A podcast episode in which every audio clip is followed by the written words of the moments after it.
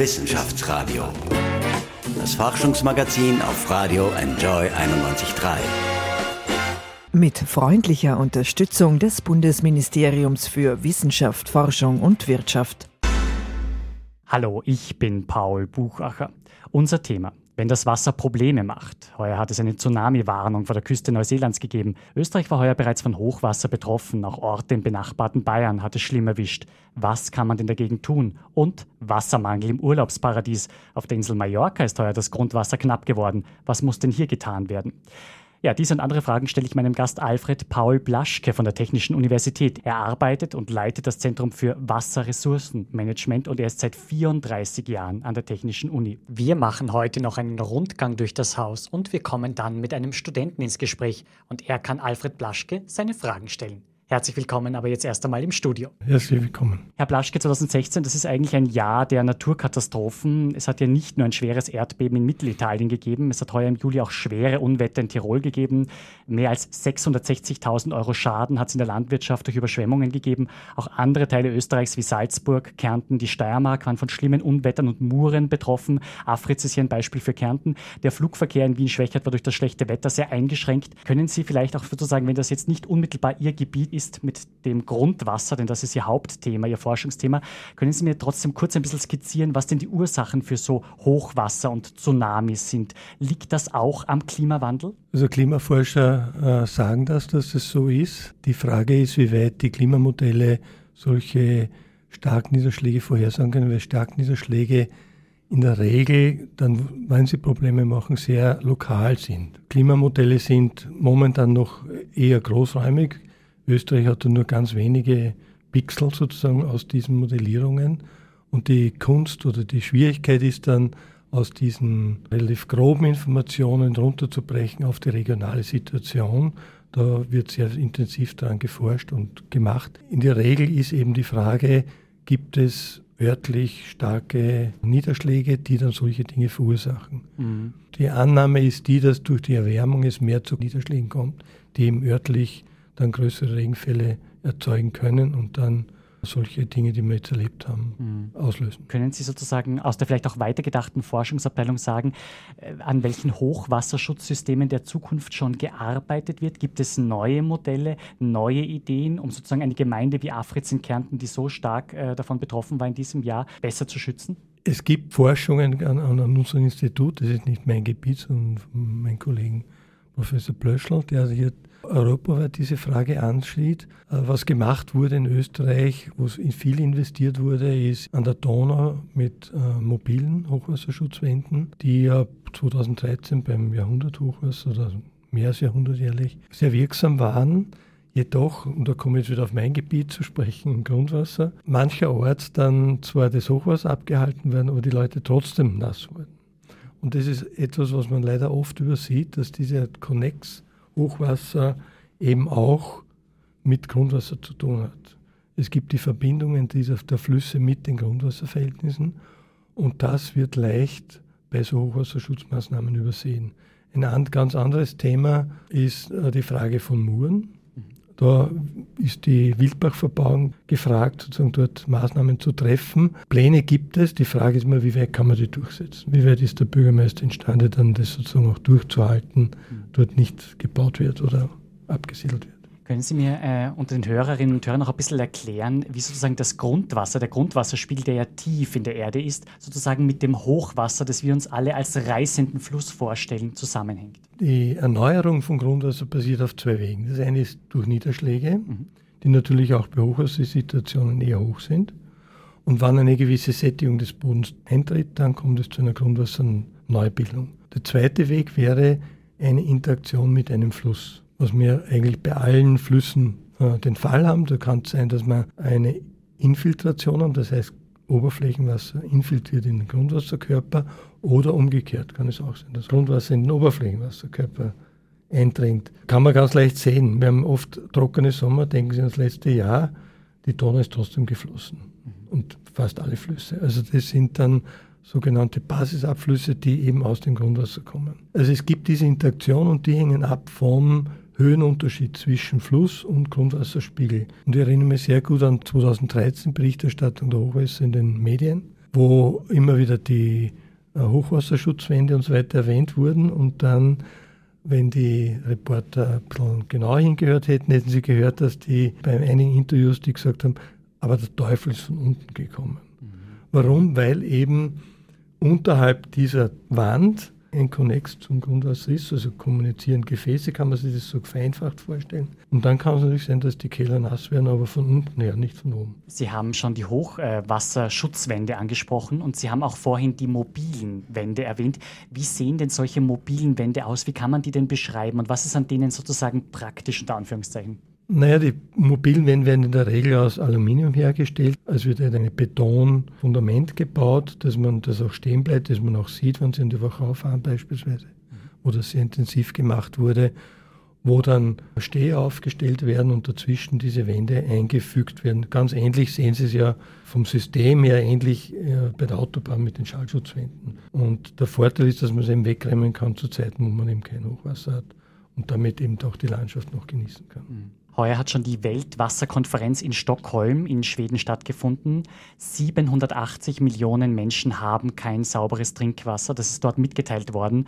Und die Lage droht sich zu verschärfen. In Äthiopien, in Afrika beispielsweise, herrscht die schlimmste Dürre seit 30 Jahren. Was muss denn die Weltgemeinschaft hier offenbar dringend tun, Herr Plaschke? Das ist eine sehr schwierige Frage insofern, weil wir natürlich das Wetter als solches nicht beeinflussen können, wo es regnet und wo nicht. Die Frage ist, wie gehen wir mit dem Klima um, mit dem Klimawandel um? Kann man da etwas in diese Richtung tun, damit es verbessert wird? Von der Weltgesundheitsorganisation geht es auch aus davon, dass äh, Trinkwasser ist eines von fünf Gebieten, die am dringendsten sind, wo die meisten Sterbefälle sind, weltweit gesehen.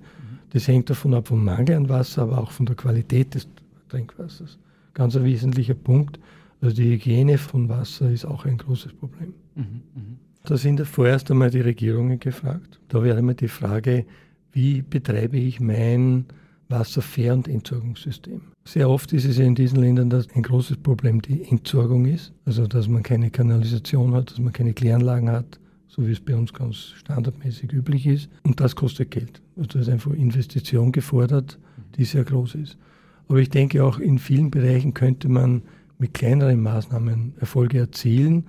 Österreich ist etwas in diese Richtung tätig, wo man versucht, gerade in Afrika für kleinere Dorfgemeinschaften dort Hilfestellungen zu geben, indem die Leute nicht mehr das Wasser vielleicht auch über weitere Strecken vom Fluss holen, der in der Regel verschmutzt ist sondern dass man dort versucht, Brunnen zu bauen. Ihr Hauptthema, das haben Sie schon erwähnt, ist die Grundwasserwirtschaft. Sie haben sich in einer Veröffentlichung auch mit dem Thema Grundwasserwirtschaft in Österreich auseinandergesetzt.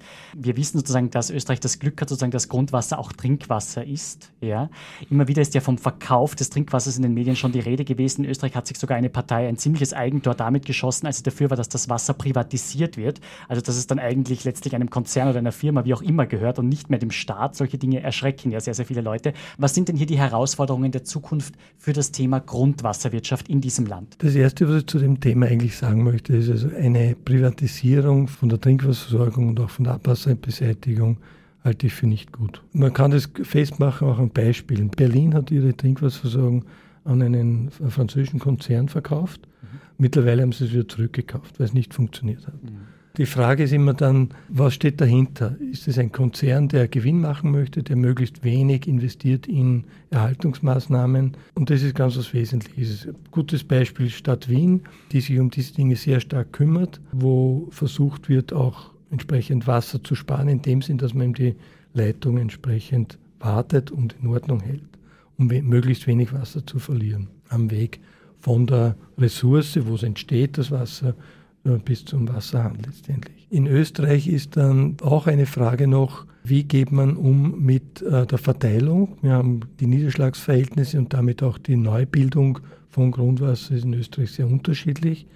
Wir haben im Osten Problembereiche, wo wir wenig Niederschlag haben. Auf der einen Seite, auf der anderen Seite sind das unsere warmen Gebiete, das heißt die Verdunstung ist eher groß. Mhm. Und da ist man bei der Klimaforschung noch nicht ganz im Klaren, da geht man ja davon aus, dass im Osten es vielleicht etwas mehr Niederschläge geben wird in Zukunft, aber es eben auch wärmer wird. Und die Frage ist, gleicht sich sozusagen das Wärmer mit mehr Niederschlag wieder aus, dass die Verdunstung größer wird und daher die Neubildung nicht mehr wird? der Druck an die Grundwasservorkommen ist einfach groß, weil von der landwirtschaftlichen Seite Industrie und natürlich für Trinkwasser genutzt werden soll, aber auch Aufgaben hat, und das vergisst man vielleicht oft, für die Natur. Ja. Unsere Natur kann ohne Grundwasser nicht überleben. Vor kurzem ist etwas veröffentlicht worden, nämlich eine Studie, die sagt, in Wien verbrauchen die Leute immer weniger Wasser. Vor einigen Jahren waren es noch 150 Liter. Jetzt sind es 130 Liter pro Person und Tag. Waschen sich die Wiener weniger als andere? Jetzt ein bisschen zugespitzt gefragt, lieber Herr Plaschke.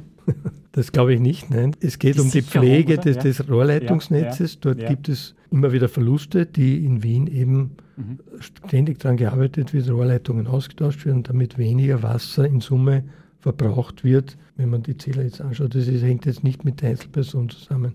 Aber diese Zahl, die Sie genannt haben, gilt eigentlich nicht nur für Wien, sondern ganz Österreich. Da ist sehr große Anstrengungen unternommen, dass eben weniger verbraucht wird.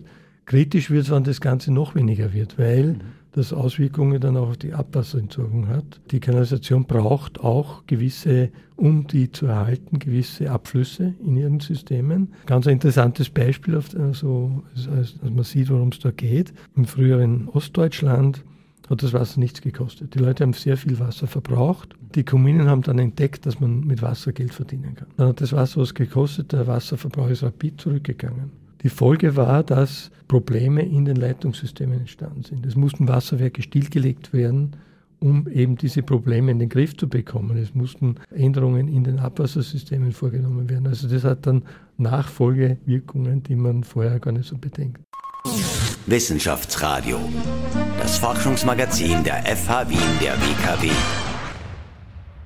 Wassermangel im Urlaubsparadies. Auf der Insel Mallorca ist heuer das Grundwasser knapp geworden. Es sind sogar Strandduschen für Touristen gesperrt worden.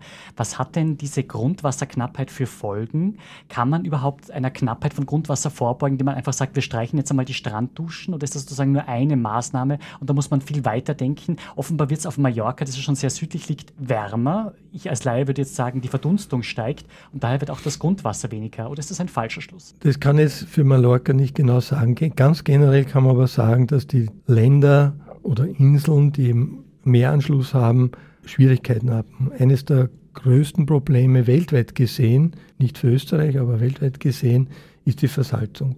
Und wenn ich jetzt mehr Gäste bekomme, in Mallorca beispielsweise, mhm. kenne ich jetzt die Touristenzahlen nicht, aber ich nehme an, dass das auch zugenommen hat, dass mehr Wasser verbraucht wird. Das heißt, ich muss mehr Wasser gewinnen aus dem Untergrund. Mehr Pumpen heißt eine größere Absenkung und die Gefahr besteht, dass ich dann Salzwasser aus dem Meer einziehe. Und das ist ein großes Problem, weil das wieder sozusagen rauszukriegen oder zu reparieren, ist nahezu unmöglich und mit riesigen Kosten verbunden. Da gibt es dann Überlegungen, man macht Meerwasserentsalzungen, aber auch das ist nicht so ganz einfach, weil auch das kostet relativ viel Geld. Man kennt es aus den arabischen äh, Ölländern, die solche Anlagen betreiben, aber selbst dort sind Überlegungen in Gange, besser das Wasser zu verwalten, das in den äh, alpinen Regionen dort auch äh, entsteht und gewonnen wird und das besser einfach in den Griff zu kriegen, weil die Kosten auch für die Meerwasserentsalzung einfach groß sind. Man braucht viel Energie. Wenn Sie ein spanischer Politiker, was Mallorca betrifft, fragen würde, dir Mr. Plaschke, geben Sie uns bitte einen Rat, was sollen wir denn tun gegen die Grundwasserknappheit? Was würden Sie ihm denn raten? Können Sie ihm überhaupt etwas raten? Sehr schwierig. In den Tourismus wird man schwer eingreifen können. Das ist einfach die Einnahmequelle mhm. dieser Leute. Mhm. Ob man da mit Duschverboten, also mit solchen Dingen zurande kommt, kann sein, dass das eine Maßnahme ist. Ich denke da an Kalifornien, wo jetzt nichts mehr bewässert werden darf. Die haben also schon länger das Problem wo dann es so weit geht, dass sie den Rasen vor, also wenn man das noch so nennen kann, vor den Häusern dann grün anmalen mit einer Farbe, damit noch das Grüne erhalten bleibt, weil Bewässerung nicht mehr erlaubt ist. Mit welchen aktuellen Forschungsprojekten beschäftigen Sie sich denn, Herr Plaschke? Und was ist das Herausfordernde an Ihrer Forschungsarbeit? Ich habe zwei äh, Gebiete, die mich sehr interessieren. Das eine ist der generelle Grundwasserschutz. Dort immer wieder aufmerksam zu machen, Wege zu finden, wie man hier weiterkommt. Man unterscheidet in Österreich zwischen dem speziellen Grundwasserschutz und dem generellen Grundwasserschutz. Österreich ist im Grunde sehr fortschrittlich. In dem Wasserrechtsgesetz 1959 wurde schon festgehalten, Grundwasser ist in Trinkwasserqualität zu erhalten. Das würde bedeuten, wir dürften eigentlich keine Probleme haben. Haben wir aber, weil verschiedene Einflüsse gegeben sind. Die Landwirtschaft spielt eine Rolle, die Industrie spielt eine Rolle, das Abwasser spielt eine Rolle, Also auch wir selber, die in den Städten wohnen. Da wurde viel investiert in Kläranlagen und Kanalisation, aber auch das Wasser wird gereinigt, aber nicht auf Trinkwasserqualität. Mhm. Also sie haben dann nach einer Kläranlage kein Trinkwasser. Das geht in die Flüsse und dann wieder ins Grundwasser. Da ist sehr, sehr viel passiert. Das ist ein Thema, das mich aber interessiert, weil hier, glaube ich, einiges zu tun ist. Also das ist dieser spezielle Schutz, das heißt eine Trinkwasserversorgungsanlage, ein Brunnen, mhm.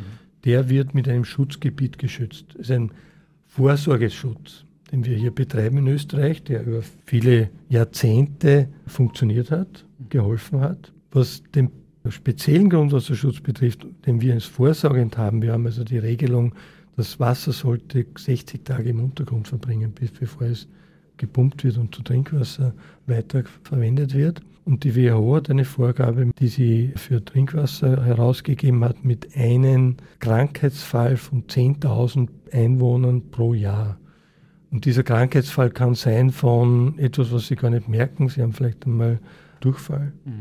Es mhm. kann aber auch tot sein. Ja, es gibt Viren, wo ein Virus genügt und sie können dann sterben. Mhm. Gibt in Österreich zum Glück diese Art von Viren nicht. Mhm. Aber das ist so die Spanne, die hier vorgegeben ist. Und in diese Richtung, glaube ich, wird es auch mehr gehen. Das wird in anderen Ländern schon sehr viel offener diskutiert. Da sind wir in Österreich noch nicht so auf dem Weg, öffentlich zu diskutieren. In Fachkreisen spricht man davon.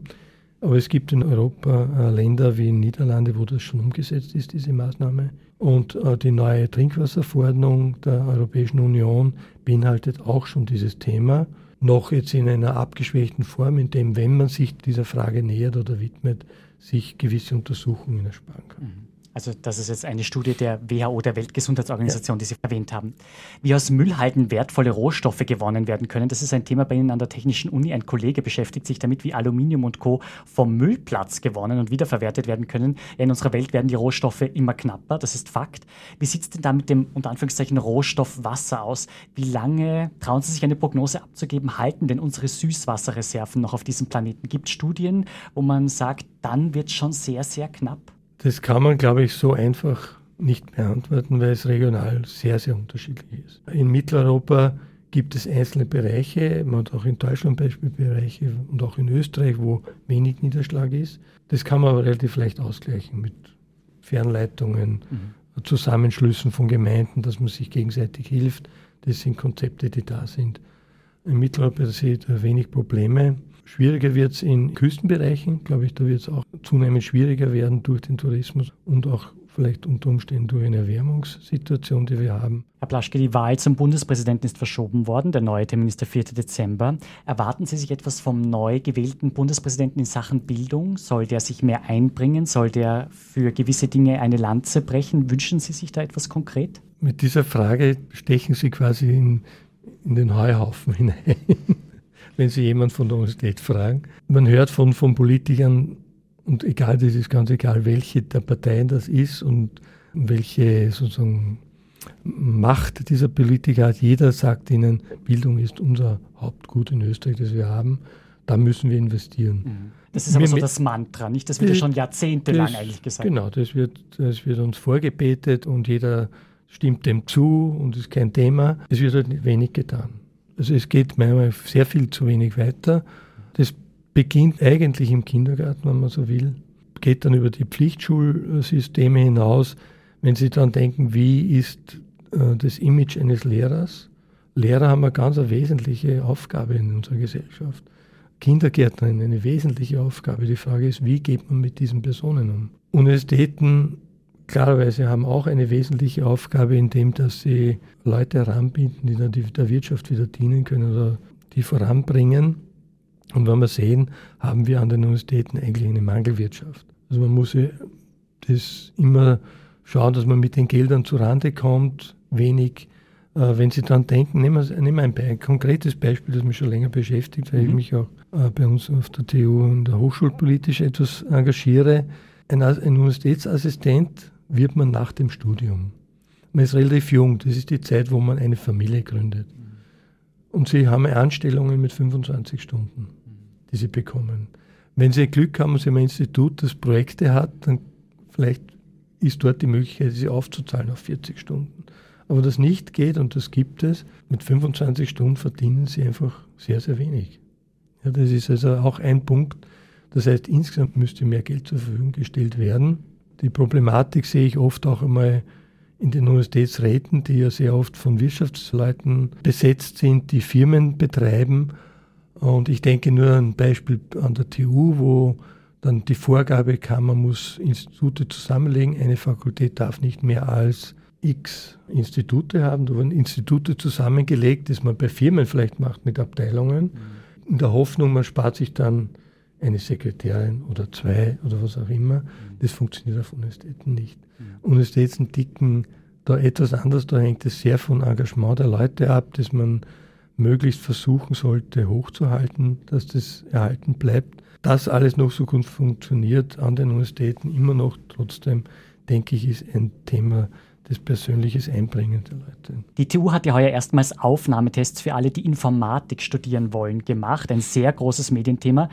Können Sie ein bisschen schildern, welche Erfahrungen man da an Ihrem Haus gemacht hat? Haben Sie da ein bisschen was mitbekommen, wie das gelaufen ist, auch wenn Sie natürlich nicht unmittelbar mit Informatik zu tun haben? Ja, ist nicht meine Fakultät. Ich habe es ein bisschen mitbekommen, weil ich im Senat auch tätig bin. Und ja, das Problem ist einfach das, dass wir zu wenig Studienplätze haben. Da kommen wir wieder auf das Thema, was wir erst hatten mhm. mit dem Geld. Ja. Die Frage ist, wie viel Geld wird zur Verfügung gestellt. Wenn man mehr Geld kriegt, kann man mehr leisten, kann man mehr Leute aufnehmen. Informatik ist halt insofern eine Thematik. Es gibt ja andere Universitäten, die das auch anbieten, aber offensichtlich halt nicht in dieser Qualität, weil sonst würden nicht so viel zur TU kommen.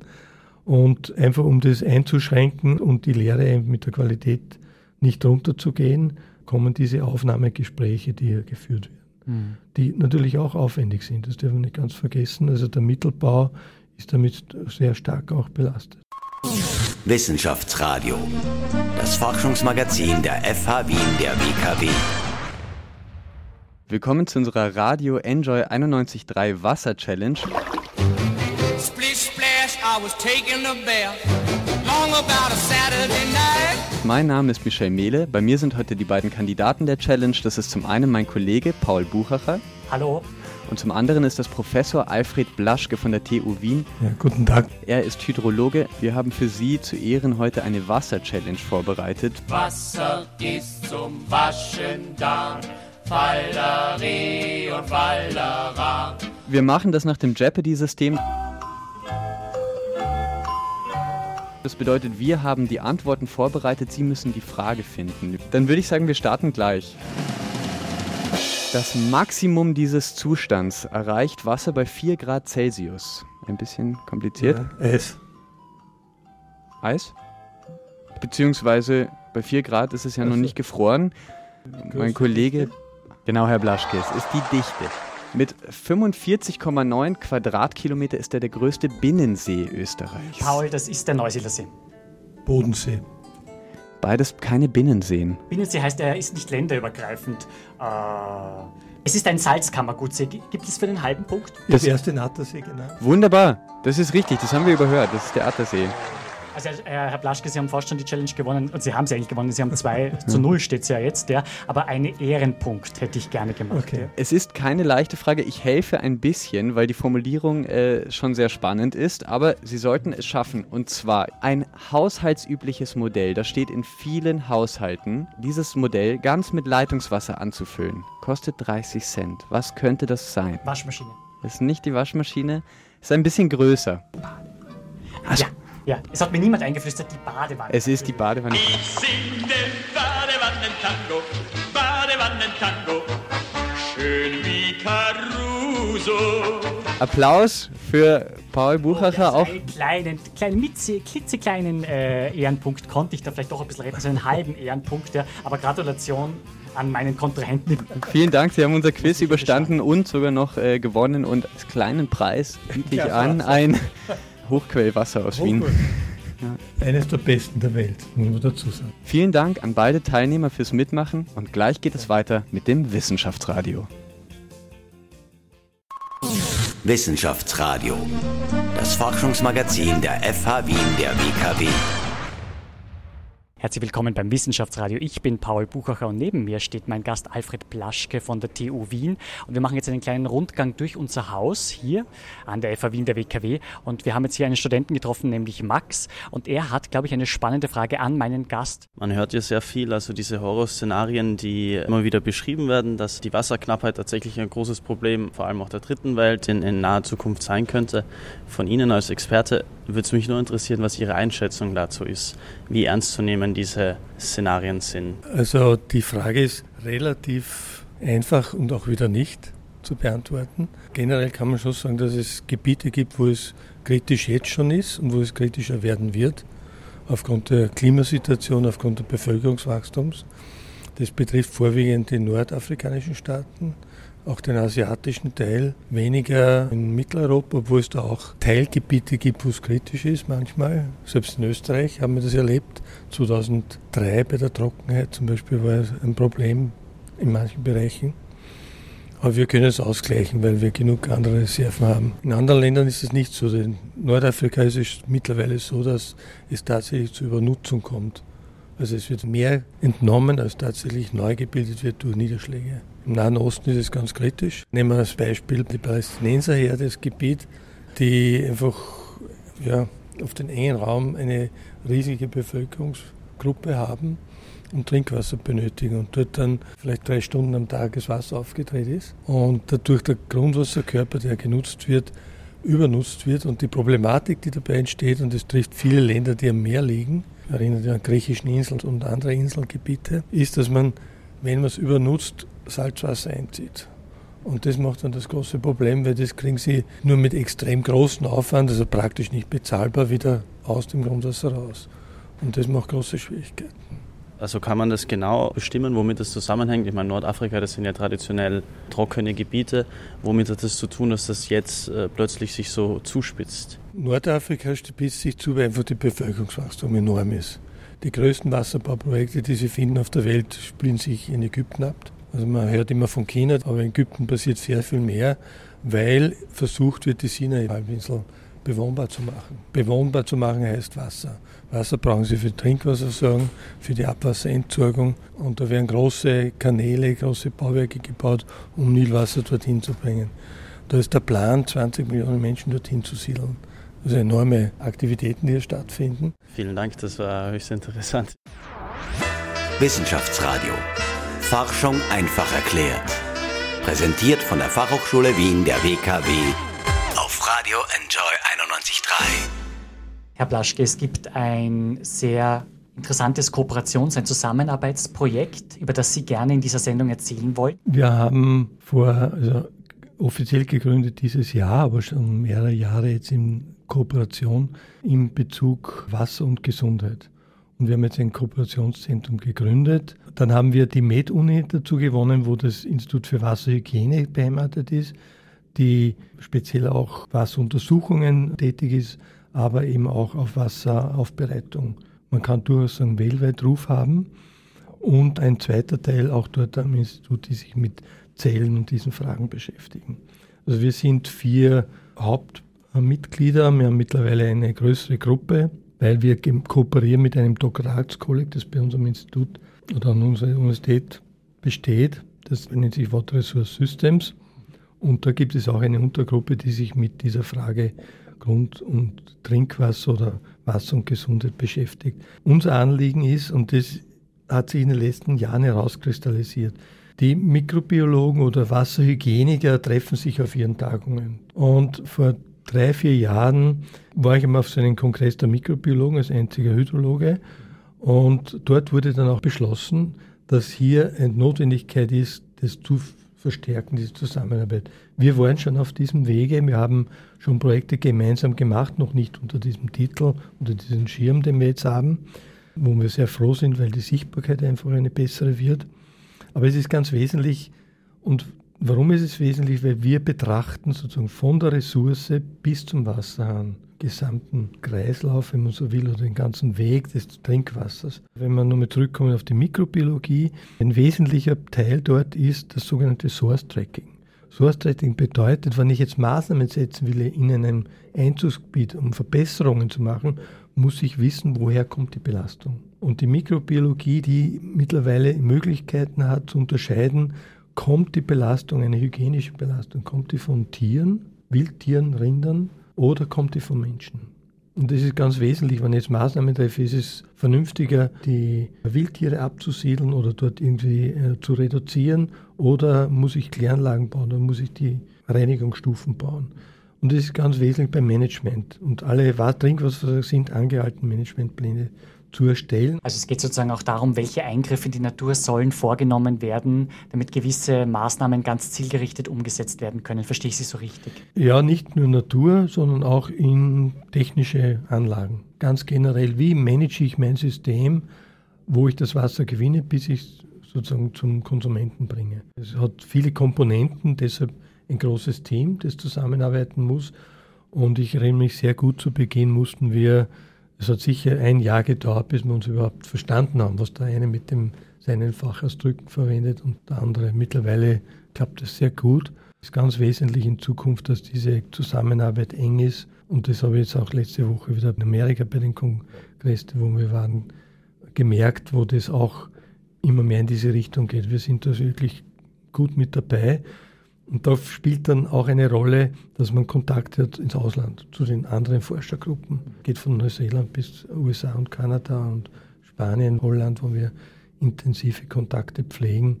Herr Blaschke, ich habe jetzt hier eine kleine Box vorbereitet mit einigen Zetteln drin. Darf ich Sie bitten, hier aus dieser Box Zettel zu ziehen, auf denen stehen Songs, ja, klassische Rock- und Pop-Songs, die wir alle kennen und vielleicht auch sehr lieben die alle mit dem Thema Wasser zu tun haben. Darf ich Sie bitten zu ziehen und mir zu sagen, was fällt Ihnen dazu ein? Erster Zettel ist gezogen, bitteschön. Waterloo. Von Waterloo von, aber das kennen Sie natürlich, denke ich. Schon, ja, ja, ja. Äh, was fällt Ihnen denn zu Waterloo ein? Das war ja der Song Contest-Hit. Ne?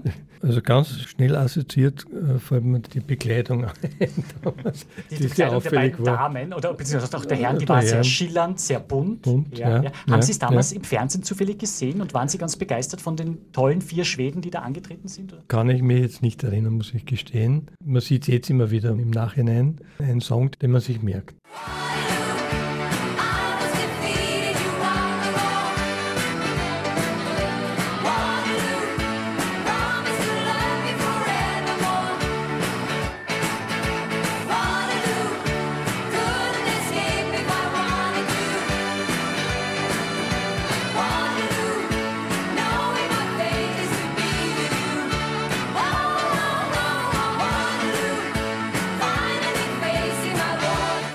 Darf ich Sie bitten, den zweiten Zettel zu ziehen? Something in the Water. Ja, Something in the Water Brooke von Brooke Fraser. Und ich habe sozusagen hier die Möglichkeit, Ihnen das abzuspielen. Bitte schön.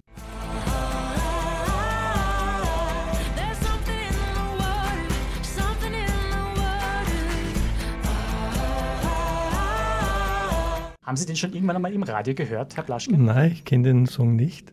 Ja, gefällt mir sehr gut. Ich, ich, ich liebe gerne solche Musik. Mhm. Warum eigentlich? Es ist, ich finde, man muss manche Dinge auch locker sehen. Also ich versuche das auch in Vorlesungen, dass man da auch immer wieder ein bisschen was Lustigeres einbaut, dass, also man, nicht nur, so, ne? dass man nicht nur immer ernst wird und alles in Untergangsstimmung bringt, weil das könnte man auch, aber das hat meiner Meinung nach wenig Sinn, weil man dann irgendwie verzagt. Was ist denn vielleicht im Wasser drin, an das wir gar nicht denken, wo Sie uns jetzt vielleicht ein bisschen überraschen, uns als Laien, uns als Hörer, wo Sie sagen, haben Sie eigentlich gewusst, dass das in Ihrem Wasser drin ist? Ja, wenn man an die Mikroorganismen denkt, die man nicht sieht. Ja, wenn Sie ein Wasserglas anschauen, sagen Sie, das ist sauberes Wasser und unbedenklich. Da sind Mikroorganismen drin, die wir einfach brauchen, ja, die für unsere Verdauung benötigen, die uns aufrechterhalten und da können eben auch Krankheitserreger dabei sein, die auch drin sein können sollten nicht bei uns drinnen sein, ist auch die Vorschrift so. Und deshalb passiert ihm Gott sei Dank in Österreich sehr wenig. Darf ich Sie bitten, noch einen letzten Zettel zu ziehen, Herr Blaschke, bitteschön? Bring Me Some Water. Ja, Bring Me Some Water von der großartigen Sängerin Melissa Etheridge aus den USA. Und Herr Blaschke, so klingt dieser Titel. Somebody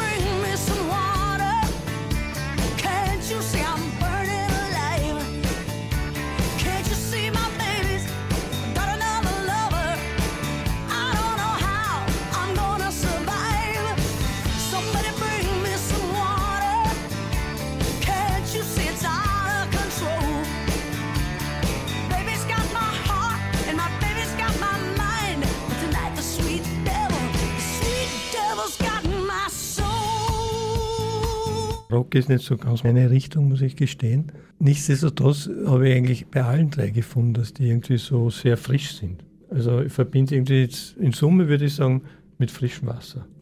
Das ist eine sehr, sehr gute Assoziation, eine sehr gute Verbindung. Wissenschaftsradio, das Forschungsmagazin. Jeden Dienstag von 10 bis 11. Alle Infos unter enjoyradio.at.